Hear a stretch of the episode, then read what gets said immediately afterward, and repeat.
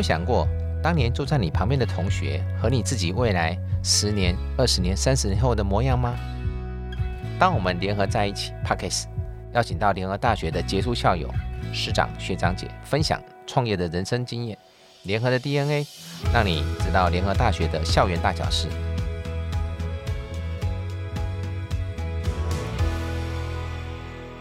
当我们联合在一起，Good things happening。大家好，欢迎回来。我们联合大学，我们当我们联合在一起 Podcast 频道，我是海山。相信听友们也都会很好奇哈，我们这些联合大学毕业的校友，毕业以后到底能够做什么？现在在路边又看到了很多的凤凰花。就知道已经到了毕业季。那或许现在的即将毕业的同学们，对于现在或者是未来会有一些迷茫。想想自己，不知道五年后、十年后，甚至三十年后会变成什么样子。今天，当我们联合在一起，就要来跟大家分享我们联合的杰出校友们。他们毕业到创业是一个什么样的过程？当初在联合的时候，是不是就已经这么优秀了？今天呢，我们在节目当中也邀请到我们一个很重要的贵宾。我们这一次在《哈佛商业杂志》五月号当中呢，我们看到非常荣幸一个专访人物，他就是我们联合大学校友总会的总会长，也是。德亚的创办人许能俊，我们欢迎德亚总会长，欢迎您。哇，谢谢海山，哇，这个引言引的非常的厉害，走出出来快跌倒了，真的吗？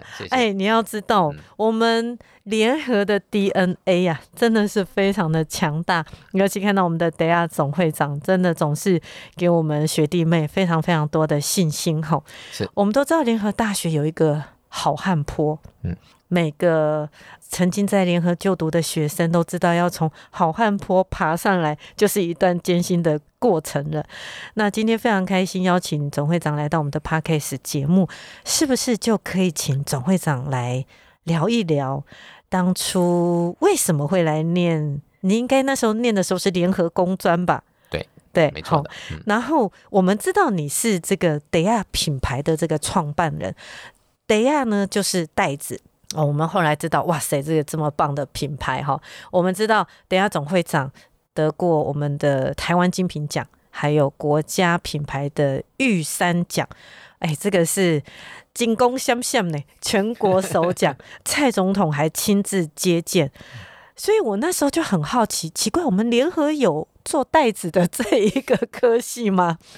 那我们是不是可以请等下来聊一聊，你当初到底是念哪一个科系？对，然后为什么后面会走上这个品牌之路呢？哇，太棒了！这个海山的介绍，各位大家好，我是德亚总会长，非常高兴呢，有机会呢跟各位校友们还有我们在校生呢来分享一下我当年在联合的情况，然后怎么从联合到自己做创业，然后到。进总统府的之路，哎，怎么来的哈？这个听起来像你应该没有要选举啦哈？没有没有没有。其实我当初考上联合的时候呢，其实是在民国七十六年。我是第十六届机械系的，第十六机械系，机械系，当时第十六届机械系考上。机械系有教你们怎么做 DIA 吗？呃，没有，但是我们是机械设计科哦，好，机械所以设计这一块呢，本来是我现在蛮喜欢设计的，所以我在这个包袋的设计里面，这个也非常有经验。我还当过四次国内的包袋设计的总裁判。那我们回到联合部分过来看，我来跟大家分享一下，我当年是三百多分考上联合大学的，其实我是重考生。其实联合很难考，我们当年机械系总共全国才七间学校，能够七间学校录取率听说是百分之十九了，好百分之十九就很难录取。那我是重考一年之后才考上联合大学。所以当初你的第一志愿就是联合工专吗？没有，当初我们当然第一志愿是台北台北工专，呃，龙华呢很多的，大概就全国就有七间，嗯，然后因为当初听说是联合是当铺，很多人不敢去读。后来我考上联合之后呢，我我就觉得说，当铺应该素质很好，所以我就去敢去挑战的部分。但是我也跟大家再回复一下，我当初考上联合的时候，其实家里面刚好状况很辛苦。其实我那时候学费是付不出来的，哦，我是在缴学费的前一天，我妈妈去跟别人借到钱，才让我读书的。我那时候跟我妈说没关系的，不用读没关系，因为没有钱。然后我妈说，我想办法去借钱让你读。那时候我们家里面有点状况嘛，哈，这个父亲创业有点失败，然后很多的债务，那我们就扛在身上，没关系。那时候我刚好要读书，那妈妈真的那个时候才十八岁还是十九岁？对。因为我们暑假都去打工嘛，本来就一直在打工的，所以我那时候非常感谢妈妈坚持借到钱的时候让我去读，是呃隔天是最后一天了，嗯，再不缴当然就没办法读了，这样好那时候是的状况，哇，好感动。所以呢，我去联合第一件事情呢就打工。其实你知道我在联合两年呢都在餐厅洗碗，我每个月还有八百块的薪资，所以我洗了两年的碗。哇，你知道在联合大学的时候呢，就我我爸妈来联合看我的时候。他给我零用金，我都说不用，我有钱，吃饭不用钱嘛。还有每个月八百块钱，还有我要当家教，所以我那时候是这样联合这两年时间度过的。对，哦，所以我同学就跟我说：“你要读书又要洗碗，你怎么这么？”我跟他说，后来我发觉我洗碗其实是比别人厉害的，洗了两年，对不对？哈，几每个月几百个、几千个碗，我这算蛮厉害的，而且也养成一个很很刻苦的情况。那我大概提一下我在联合的情况，其实。我在联合的成绩其实不是很好，我大概就在三十几名左右。那时候一般有几个？一般大概是四五十个。好，我大概三几名。位学生。那为什么三十几名呢？其实除了去打工之外呢，哈，嗯，我还参加社团。你好厉害！你的时间规划也太强了吧？所以我当年其实是跟跟大家讲讲，当年我是土风舞社社长。在联合大学的时候是当主呃对联合工专的时候是杜峰的社长，你应该是为了把妹吧？完全正确，因为我们知道我们菜鸟进到学校去的时候，看到女生都不敢接近，结果你去参加那个总舞社的时候，女生会牵你的手，你知道？那时候觉得哇，心里好温暖哦，怎么那么好？这样 就是这样来的。是后来就就进去了，一年之后呢，那学长们想选我当社长。我就毅然然接了，然后去从社团的历练中跟大家来做互动，还带学校带去比赛啊，到那个什么东海啊，到我们去表演，这样子蛮好玩的。对啊，不过社团的历练呢，会让自己觉得有一点点成长，是为什么呢？知道？因为你那时候当社团社长的时候，一定是找不到人，对不对？哈，这个社友摸不到，然后办活动没人来，然后各方面大家都自己来，所以那时候社长现在全包了，什么事情都做。可是，在所有的在历练当中呢，其实就是会磨练到自己。比较敢去面对很多的事情，这种社会的缩影，小型社会。所以你看，有喜欢打工，然后又当社团社长，所以我成绩应该不会很好。所以是我在联合大学被当两科，其中一科就是设计。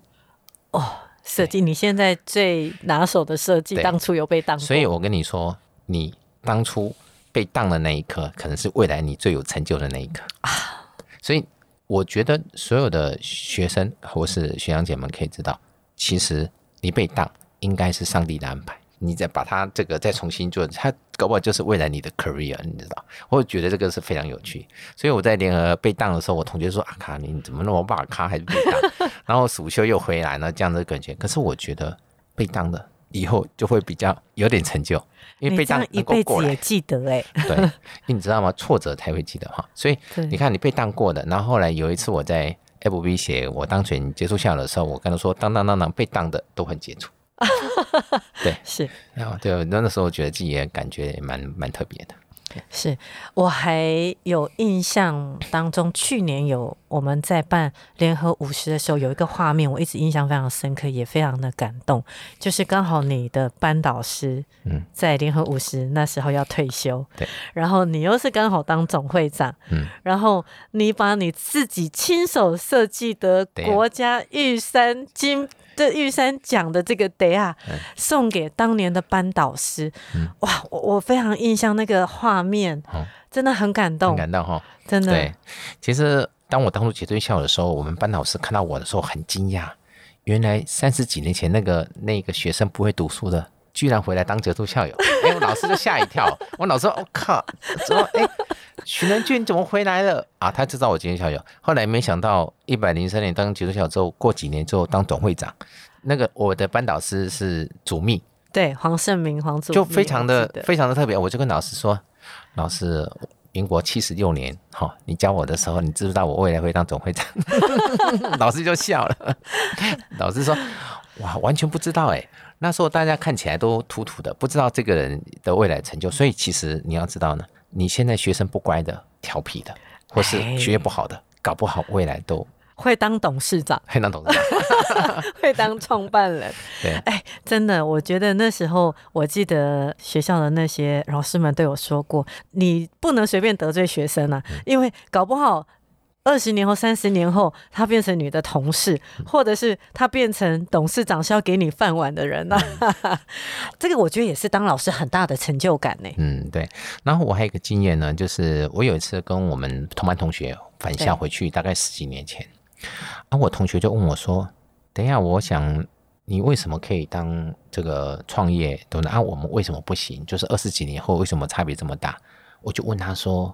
你当年毕业的时候做什么事情？他说他就是找了一个工作，很稳定，嗯，然后稳定的知道从职员当科长到组长，anyway 就是做到经理的部分，然后都在同一个公司，很稳定。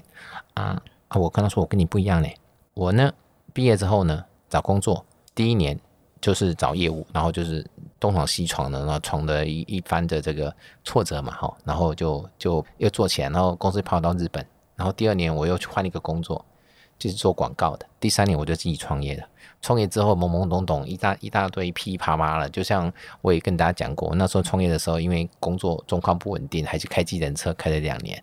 哦，就是就是白天开过计程车。你知道我我那时候是不是穿衬衫打领带？那时候那年代就二十业务对，然后就白天跑业务，那晚上就去开计程车，一样是穿这样。然后他们上车人说：“哇，现在的计程车素质很好哈，都打领带的。”那时候是这样，所以我一边所以现在计程车司机打领带都是跟你那时候学的。我觉得我觉得有关系，因为有的有印象中二十年前有个人打领带得到很多的好评，所以。其实，在创业过程中都是这样来的哈。那我也跟我同学说，后来我呃创业状况不，后来就变得比较好了。然后后来就是到大陆去设厂，然后又碰到很多的巨变，然后嘟嘟嘟，然后我一路在克服困难。那我同学一路的在很稳定的地方来做，所以二十年后当然会不一样。不一样原因是说我是遍体鳞伤是勋章。啊，我同学是稳稳的，稳稳的，有娶到好太太，然后他们每天都有很快乐。啊，我们每天都在刀里火血里去，所以最后的结果会不一样。这个创业本来就是一个不归路了，好，那我我觉得也蛮好奇，因为刚才我在跟总会长你刚开始在聊天的时候有讲到，你当初念书的时候，你要开学的前一天，妈妈才去。借到钱，而且爸爸是创业失败的过程当中，这样不会让家人或者是你在创业的过程当中会有一些觉得 会不会像爸爸一样，或者是说你不会感到害怕，或者是家人不会给你一些阻力吗？我跟你讲一个笑话哈，就是我刚创业的三个月，嗯，第三个月的时候呢，被倒五十万，被倒五十万，然后因为。骗我货的人把货都拉走了，我就一直追追追了很久之后就没有追到，因为要骗货你货人一定有很多的是节点让你找不到。是，后来回去的时候，因为我妈妈剪头发，在我们家剪头发，好很好玩。然后我就回去跟她说啊，被打五十万，心里好难过，因为创业不过谈了二十五万，三个月就被打五十万，当然想办法还在借钱把公司活下来。我妈一听的时候讲，当初跟你讲，你卖出来做讨论你的背，你有好好做代志的话，妈妈这样讲，讲完之后呢？开始剪头发，对，每个人问，哎，行李没拿走哈，做行李该不用多想，问好先用多少这多少这，结果你知道，我在一个礼拜里面接到四通电话，你妈妈给我卡电话，你讲行李没拿走哈，你想走你的走，哦，我讲了，你已经受伤了，然后越来越越痛，然后就是我妈就很好心的部分一个人讲，就这样讲完之后，我发觉我们附近人都知道我创业失败，那时候被倒五十万，所以很多人都知道，我就觉得哦，越来越受伤，越受伤，所以有时候我发觉，其实有时候受伤的时候。治疗是最好的。有时候跟家人讲完之后，他又更担心，所以我那时候我就觉得说，啊，这个出比给百弄仔拎好是一共多我在买。是那这样子，其实总会长，你在学期间的时候，你就有想到你未来是要创业这件事情吗？我觉得其实可以跟学弟妹们聊一聊。当然，创业这条路本来就是辛苦的，不可能一开始就百分之百成功的。那你那时候在念书的时候，有没有想过你的未来会是什么样的，或是你是怎么规划的？其实你越困苦的时候呢，你越想要求生存。那我们当初当然因为没有钱嘛，哈。没有钱，然后读书也都很辛苦，然后我想第一件事情就是赶快认真去赚钱，这样。嗯，然后当你到第一个工作，呃，打下基础，建立信心；第二工作也能够建立信心的时候呢，那你就会想要创业的一个想法。其实我在第二个工作，我跟你们讲一下哈，我也不知道哪来的自信呢，哈，就是一般创业都是勇敢来的，哈，没有准备好才来的。我跟大家讲，都是一时勇敢来。我第一个工作是电子公司，那我去上班半年。老板就叫第一工作半年，老板就叫我到日本去受训。他们成立第一个部门卖电子仪器，是那个显微镜电子仪器。然后一开始的时候就我一个业务，就没有别人了。买卖卖到一定的成绩，半年后没有人会操作啊，他就叫我去一个人去日本去学。所以一年后的话，那个一年大概也做了快上千万的生意。老板说：“哦这个年轻人不错，才第一个工作就可以。”啊，后来因为我那时候很想要赚钱嘛，后来年轻人最终被。同学给影响，或是朋友给影响，说啊，我另外一个工作很好啊，没给。最后第二个工作是做外销媒体广告，做做一个广告可以抽两成，就是一个广告如果是两万块，你可以抽四千块，好，那你就是你只要抽很多广告的时候，你的抽成就越高。嗯哼，那时候就拐我去，我那时候心里面想赚钱就去了，结果你知道吗？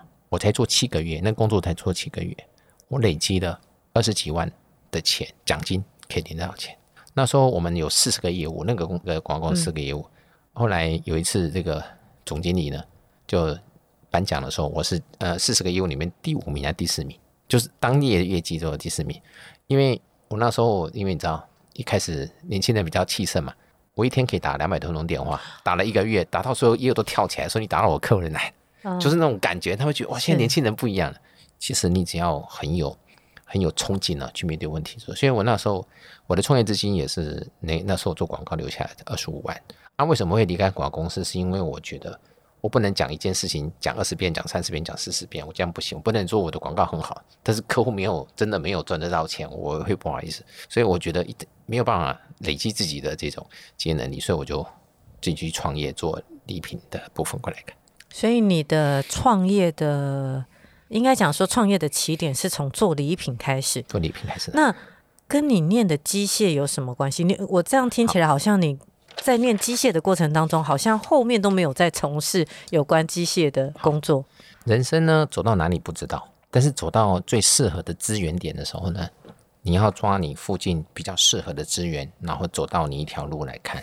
我那时候在做媒体广告的时候呢，最多的就是做礼品杂货、做出口外贸的一些。是是是是。后来我发现他们做产品的创作，然后到国外参展，然后产品出口，我觉得这个产产品力，还有产品的这些创业的创新产品的感觉，还有到国外。觉得培胸走全世界的感觉，我觉得那时候觉得非常的向往，所以我就想说，是不是有机会我能够那个皮箱到全世界去走一走，然后做那部分来看，那时候是这样的机缘来看的。所以呢，我那时候就毅然决然要做礼品的。可是，一开始我会跟你老师说，因为你一开始是只有勇气，没有没有经验，没有别的，所以你就是叠叠撞叠叠撞撞，然后一下上来，一下上去，一下上来，一下上去，就这样，就是这样。前五年都很颠簸。加上开机程车，嗯，能够活下来，很多人都劝你不要做了，因为你根本不适合。连那有算命的跟我讲说，你应该不适合做生意，很多一大堆的困难跟你讲能不能做。可是你能不能听得出来？其实是蛮重要的。对，哦，真的很难想象，我们总会长也真的是非常的 耐耐打，也 是骂咖的时候，骂咖的时候很多。不会，因为我我发现就是说，我们一样在校总会。这一段时间跟着总会长一起在校总会来服务的过程当中，我就发现说，其实等下有一个非常好的特质，就是他永远不会被打败。我讲实在一点，就好像有点蟑螂精神，这样怎么打都打不死的蟑螂。哇塞！我就是每一次不管遇到什么挫折，他都可以马上翻转，变成一个很正向的思考，然后继续往前冲。对。那个海山，你讲的没有错。我觉得这几年下来，最重要的问题是耐挫折力比较强。耐挫耐挫折力比较强。因为我我我后来觉得有一个有一个成功模式是蛮好的，就是一个成功的方式呢，是你要有复原力，就是啪又上来，挫折又上来，打倒又上来，难怪上来，那种复原力要够强。你有很强的复原力，在每一次的关卡来的时候，你都能够试着去克服它。之后呢，你有这个很强的复原力，再加上因为复原力，你在面对挫折的时候，你会成长。因为度掉力的也也可以改观，可以拒绝，然后最后你才能够加上你的获利，所以你的成功模式应该会从这样滚一路滚上来的。所以没有什么捷径呢，没有生来就一定能够大赚，或是干嘛，就是你你有统筹十万块、一百万、一千万、一亿的能力、十亿的能力，二十年都是在你的内心，都是你磨练出来的一个个性。对，所以我也给这个在学学生或是刚毕业人做，一开始一定要把自己。这个耐挫能力练得起来，所以你看呢，台大的那个毕业典礼后，AI 教父讲的事情就是，你要不断的尝试错误，但是从错误中中，最重要是你能站起来，你只要能站起来，五年、十年、二十年，最后你就是能够得到你。你那个丰盛的果实，是因为你有那个很强的耐挫力。对对，没错，真的真的也非常鼓励现在即将毕业的学弟妹们，不要害怕尝试，也不要害怕挫折。重点就是要从挫折中学习经验，然后强大你内心的力量。我们总会长真的非常的优秀，非常的厉害。那我们现在回到我们这个 Daya 这个品牌上面，因为 Daya 这个知名品牌。说真的，我自己每天都背着得亚包，我的小孩、我的婆婆都是。你可以跟我们聊聊，当初从我们刚刚讲，你从机械系毕业，然后到你的第一份工作是卖电子产品，第二份工作广告业务，然后开计程车，然后再来创业做礼品。那你是怎么样创立得亚这个背包品牌的契机？这个这个，我们真的很想要挖宝，很想知道。我大概提一下呢，就是我做礼品部分呢，大概进入第十年年头的时候呢，成绩打算做的还不错。我们老师说出来不错，因为我这个人就是客户非常信赖，只要我们承诺的事情，基本上我们都能能达得成。创业十年之后，我到上海去设厂，设了这个包袋厂，包袋厂还有包袋厂，就是帮一些国外的品牌做代工，因为我们之前做礼品杂货，百分之四十的订单都是袋子。那我们自己的的订单需求量就已经够大了，所以我们就我就去大陆去设包袋厂，然后设二十年了，二十年也二十年，对，代工也也也做了二十年。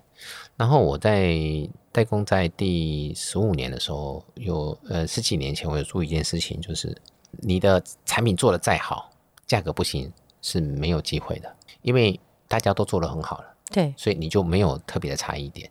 所以所谓价格不行，是指就是利润比较低的意思吗？就是这些品牌呢，大型品牌呢，它要的就是你的它的竞争优势。嗯，竞争优势就是我们的降价能力是多少。这长期下来的时候呢，你呃每一年都要降 ten percent 的成本，你能不能降？因为你的厂规模可能会比较越来越大，比如说你可能呃两百人、三百人、四百人、五百，你的成本越大，但是客户的价格越越降。所以你不是你的设备更新，你就会很厉害的，就在于你有没有办法创造价值这件事情。那客户基本上他这个这些大型品牌都有他一定的这个叫做他要抓的 profit，对，所以他会帮你算你的利润剩多少钱。嗯，他们都替你算的很清楚。他每年还要降价 啊，所以你再做的更好，品质做的更好，还是要降价，就就没有什么的。后来我觉得，我那时候就回来台湾，想说我是不是能够做一点有。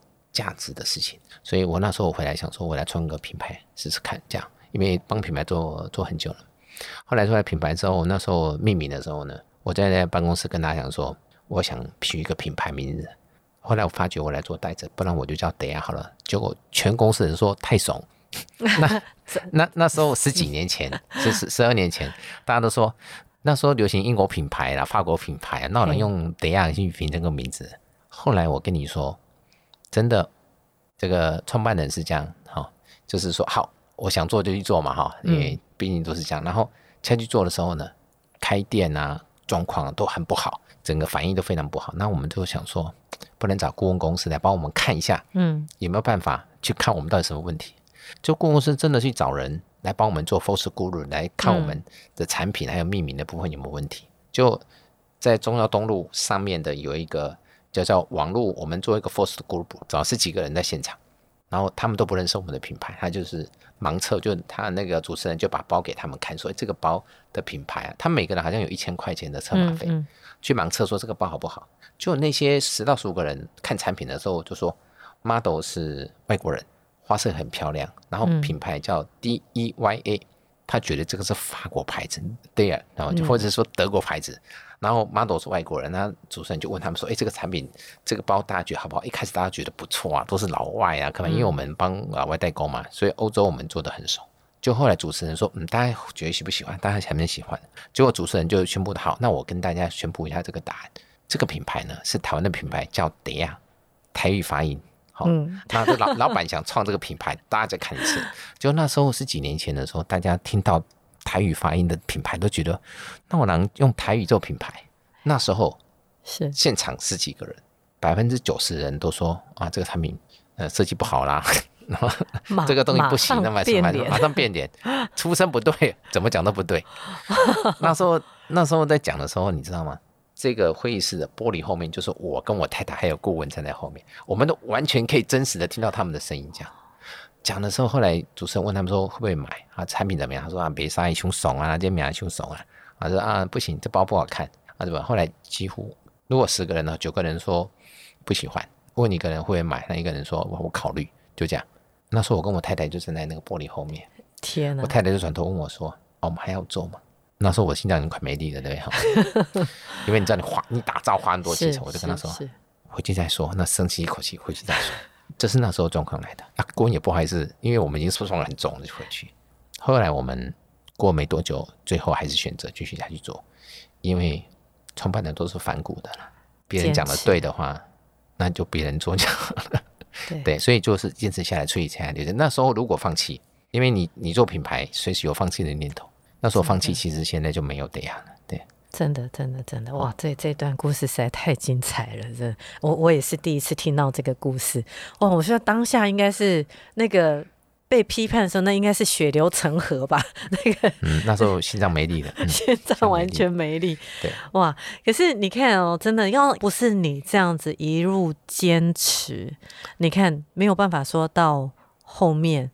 得台湾金品奖，好，然后甚至法国，我记得还有拿过金牌奖，金牌奖对金奖。嗯，那你刚刚一路上也分享到你这个德亚的那个坚持跟你的那个反骨，哈，那也有很多不为人知的辛苦，在你后面拿到这些奖项的时候。然后包括我记得我印象很深刻，就是前几年你还都代表台湾精品出国比赛哈，然后出国去参展。那你觉得这不同阶段，比如说像你现在，等下可以已经算是一个台湾非常成功的品牌了。那你在这个阶段再回头看看的时候，你觉得你的心情感想怎么样？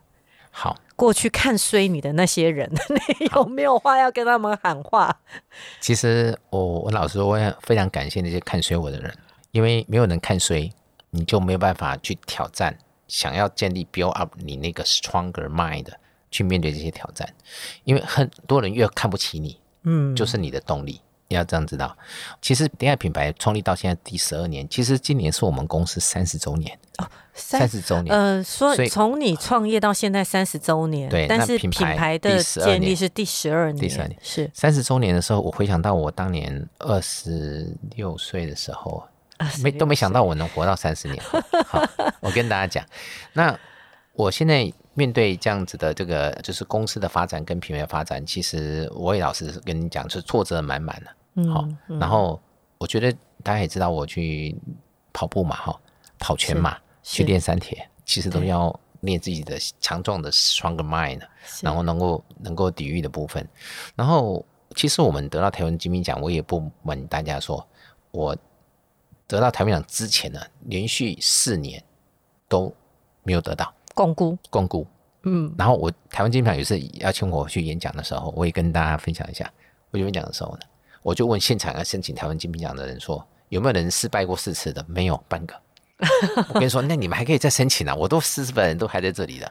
对，所以我的意思是说，我现在面对很多事情都是一路上挫折，然后再上来，挫折再上来，所以我就很习惯的面对。所以不是一开始大家就看到这个光鲜亮丽的得啊，没有没有没有，一路都是这样来的。所以所以得台湾这台第一次的台湾金品奖的时候呢，我去维京分享的时候，我就跟大家讲说，其实没有失败过四次的都不算失败。我们再来看，那得奖其实也不是代表你的品牌一定非常，因为做品牌这件事情是 long term 的，它不会有就是说，哎，今年很好，明年。没有再加码就会不好了，所以它这个会有一个不断的持续性的部分的问题。那创业的过程中，从来是没有一帆风顺的，没有安定的，没有安定。创业是没有安定的。那为什么会参加台湾精品奖呢？去参加国外的全马的柏林马、六大马拉松，是因为百分之八十的成功要靠上场。你只要有机会上场，你就要上场，是你才能够不断的是这样。那我当初因为我做品牌之后，我的名字就就改成对呀。就开始在做这件事情，就是你已经是创办人，品牌就是创办人的名字，你就会很有强大的能量。每天叫你叫的时候，你就会有能量的去看这部分。然后后来之后不断的去参加，后来去考上正大 EMBA 嘛，哈。对。后来去正台大，你知道正大 EMBA，后来的背的书包都是 Day 啊。我去台大，台大今年入学包也是 Day 也是 Day 啊。两个顶尖学府背的都是 Day 哈。哦。所以我才会跟大家讲说，你要不断的。build up 自己的 stronger 的 mind，然后再学习，然后不断的去上场。所以只要有人邀请我去演讲的时候，我都会。所以其实我现在演讲超过五十场了。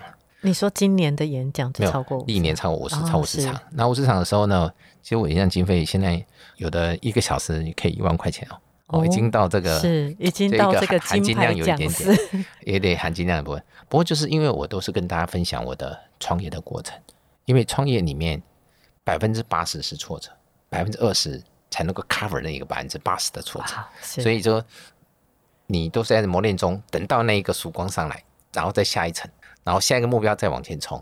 所以感谢海山哈，还有怀哲，还有小唐，还有我们这几个总会的部分，在面对挫折不断，都是我们一样。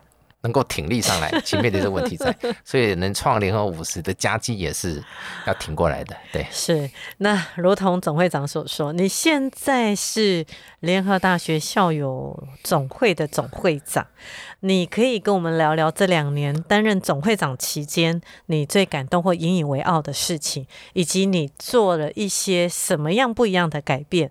其实我跟大家讲，这个做总会长这件事情呢，就跟你当爸爸一样，你不是本来生来就会当爸爸的，好，你一定是要过那个款。我大家也知道，我当总会长刚接任的时候，其实是非常忐忑的。跟我也跟大家讲很明白，我从来没做过总会长，大家都是，大家都是。但是我觉得，只要我接受任务的时候呢，我就总有一种使命感上升。好，我希望能够创一些不一样的事情。所以，我们联合五十的部分，刚好有我们很棒的李伟贤校长。对。因为校长也是机械系的哦，好，我也是机械，哎，对，真的，哎，对，都是机械系。然后我呢，接受这个任务，我就试着去面对它，找到接下去的关键。所以我刚就任的时候，大家记得我那时候制作了一个历联合大学的历史大片，那时候是我准备好了，我把历任的这个对联合有贡献的各系的各方面很优秀的学长，把他们框起来，跟校长框起来，给大家讲一下联合的历史，很棒。这个联合能够撑快五十年，校友会能快四十几年，其实都要很多英雄豪杰撑在那个地方来看。所以我把这些人控在一起，那时候做的部分感觉很不错。后来我就设立一个愿景，叫做“当我们联合在一起”的愿景。那可能也很多人有很多人会有认同。那我也跟大家讲，我是来擦联合的招牌的，把它擦亮。五十年了嘛。五十年，五十年半百年的老店，怎么把它擦亮那个招牌，让所有的校友回来？这是我的使命。所以用品牌的角度去去这个部分，所以中间就第一次募款就创了呃五十年的记录，是两千万，这个校长可以好好的去建设学校。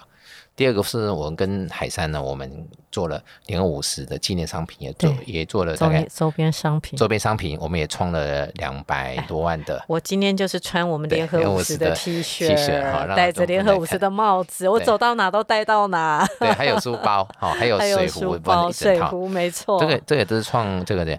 那你要知道，两千万的捐款其实是三百多位校友捐的钱呢。好，在他毕业之后，他还愿意捐学校的部分的话，其实是在各分会跟系友会，他们很认真的去这个把连接大家的一个情况。我觉得那个时候是一种。不知道大家互相各系、互相较劲的一个动力，一个互挺的心，互挺的心。大家都说：“哎，我机械捐了多少？对啊，我化工捐多少？我建筑捐多少？”然后大家是那种我不知道那种很让人感动的那一份心意，大家就是拼命的，就是不管小金额也好，小额捐款也好，然后可以回馈母校的大额捐款也好，大家好像是有一种在在比赛的感觉，你知道吗？那因为。呃，我我是来接这个校友总会的会长，其实我没有像之前的校友们投入这么多，我是被这个有点半空降过来的。虽然我从台北分会会长待过，然后我也休息了四五年之后，当然我当过副总会长，后来就请我来当总会长。其实我跟大家的连接地没那么没那么多，哈，但是我也校总会会长从已经做了一年半左右，我觉得我让我收获真的非常的大，因为。联合大学这里有那么多的杰出校友，那么多那么多热情的学长，当然每每一个都是山头，每个人都有他的想法，我觉得非常棒。是，但是有时候会有时候会小小的刺痛彼此在 在努力的心。好，我想一定会的。所以我那时候不是在去年的时候就讲了，我自己觉得蛮经典话，说带队者的胸襟呢是被委屈撑大的，你一定要有委屈，你才会成长。你在所有的部分的互动里面，大家都有他的想法，不一定是不好的，可是他的建议里面就会让你可能就很难做抉择。所以整个部分在过程中说，可是你要能够 cover 过来。可是我们要取最大公约数。我可能不是最会喝酒的总会长，我可能可能也不是会最会参加所有的聚会总会长，但是我觉得我应该是有办法把联合的高度拉给高的总会长，因为我希望在联合这个环境里面，除了聚餐。联谊这个非常棒的事情之外，还有一个部分就是我们的学习，我们的互动。哦，因为我比较好学习，然后大家都知道啊，学习、联谊跟成长还有健康，这是我们想做连接的事情。是，所以我觉得总会长一开始就是在以用做品牌的方式跟心态在做联合大学总会长的这个位置，所以其实不管是。那时候，联合五十周边的商品都是用品牌的概念去设计，然后去做。然后也是非常让在校的学生都非常的喜欢，不然以前我们过去做的一些商品都会觉得啊，你弄老人家在穿的 T 恤啦，我们怎么会喜欢？但是这一次就是用品牌来做出发点，其实也给大家一个蛮新的一个冲击，因为可能刚开始反对的声音或许会很多，但是当做出来的时候，那我觉得大家的肯定还是居多的。然后接着呢，你看我就说。我们等下总会长总是做一些让人意想不到、别人不做的事情，包括我们今天 Parkes 的频道，好，也是我们所有在台湾全国所有校友会所没有在做的事情，哈，是个反骨，真的不是一般的反骨，哈，那个创新的那个概念是不管怎么样，我们就是努力往前去做的。我补充一下，去年联合五十募集了这么多校友，不管做了这个呃捐赠给母校。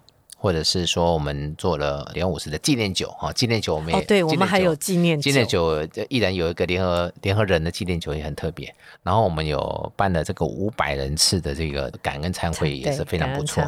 今年我跟海山提一下，说我们今年要做就是年节、年节，然后把校友整个框在那。联合大学其实是一个一个社群，一个社群，所以社群要框起来的时候，要有几个条件。呃，除了我们现在。参与度非常高的校友之外呢，我们还要吸收新的毕业的校友，部分对我们产生认同。所以，我们今年做了两个大大创举，就是设立一个 A P P，好，那再来一个 p a c k a g e 校友会 A P P，对校友 A P P 跟 p a c k a g e 这些做法都是没有人做过的。好，那我觉得做这些事情，很多人说可能一下就夭折了，哦，就这样。可是没有关系，因为我从以前到现在都是在从这样 磨过来的，都是专门每个 每个人都跟你说你这个不行，那个不行，那个不行，那么多人跟你说不行，但是我还是执意要做，是为什么？因为做品牌的人一定有他不一样的见解，因为众人的意见都 OK 的话，是那就不是品牌了。没错，嗯，好，我们的节目也差不多进行到尾声，真的非常开心，邀请到总会长来对我们今天这个节目这么精彩的分享。最后，我们请总会长帮我们做个 ending，你对我们联合未来有没有什么样的期待？我真的要感谢所有的联合校友们呢。因为我现在管的比校长还要大，校长管一万人，我管七万人，八万人。刚刚校长说八万人，OK，开玩笑，不是管了。我觉得我是一个协调性的总会长。因为我们不管是北中南啊，有十六个系所，有八个分会，八个系所，十六个每一个人都非常的优秀。我跟大家互动的时候就叫协调，我们去最大公约数，能够把这个校友会做得更好。所以呢，感谢所有的学长姐的对我的认同，还有一些鼓励。可能中间有一些呃做的事情就是没有那么圆满，因为我可能酒不会喝啊，讲好话讲不太多啊，或是互动性没有那么强。但是可能记这一件事情，我是很有使命感的。我真的想把联合大学这一块的招牌往上提到一定的高度，因为所有的校友要认同这个学校里面呢，最重要是他有没有内容，他是不是做到？就像校长很很认真的去讲我们联合大学得到哪些远见的篇幅，那校友会里面大家都非常的厉害。我也不管说我们这个上市公司的也都有好几家部分的学长姐都那么厉害，大家都也很谦虚。那我是觉得我要做的就是要把联合招牌再往上拉，设立一个愿景，就像这一次我们当我们联合在一起，故事性彩盆，我们希望联合的校友们都聚在一起的时候呢，连接之后产生不一样的聚点。那知识学习互动，还有对学校的贡献，好，还有就是运动学习这部分，我觉得如果能够在联合大学校友总会里面跟校友会里面，大家都能够一同学习成长，这是一个非常棒的事情。对真的非常谢谢我们的德亚总会长，当然在这边也祝福我们总会长德亚的品牌，让世界上的每一个人都有机会背在身上，让台湾的精品可以走向全世界。非常感谢我们联合大学校友总会许能俊德亚总会长今天在节目中的分享。如果喜欢这一集的话，欢迎订阅。当我们联合在一起，Good this happen。也祝福大家好事发生，大家下次见，拜拜，拜拜，谢谢最美主持人海山，谢谢谢谢德亚，谢谢。